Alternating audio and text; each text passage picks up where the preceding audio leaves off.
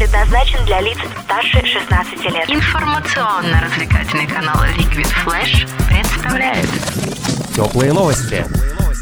Всем привет, это Милена Гордиенко с кратким обзором новостей шоу-бизнеса.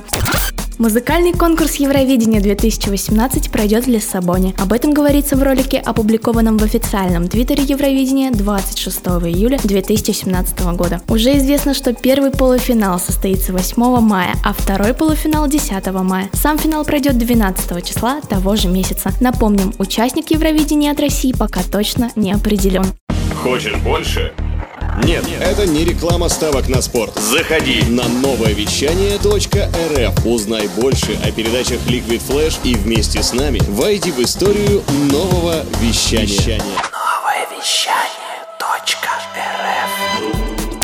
В Лас-Вегасе установили мемориал памяти ушедшего из жизни солиста группы Linkin Park Честера Беннингтона. На территории отеля Hard Rock Hotel and Casino расположился мемориал в виде манекена, одетого в футболку Честера, стоящего рядом с микрофоном и с букетом цветов у ног. Стоит отметить, что популярность совершившего самоубийство артиста продолжает вдохновлять поклонников по всему миру, и в Москве уже обсуждается местоположение будущего монумента светлой памяти господина Беннингтона. Редакция теплых новостей всегда ратует за связь художественного наследия различных культурных формаций и предлагает установить фигуру Честера в районе станции метро Кантемировская.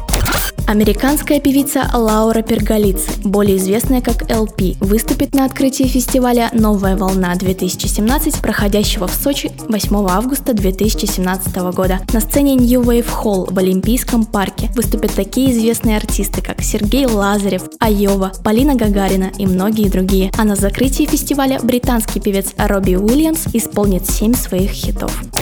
В конце этого месяца музыкант и композитор Дарья Шахова связала себя узами брака в Праге с лидером группы So Far As I Know Сергеем Гусельниковым. Оба исполнителя появлялись в музыкальных интервью на Liquid Flash, особенно отличилась Дарья Шахова. Ее произведение можно услышать живую во Friday Live и теплых новостях, и даже в оформлении передачи «Книжный митинг». Ссылки на эти выпуски ищи в описании.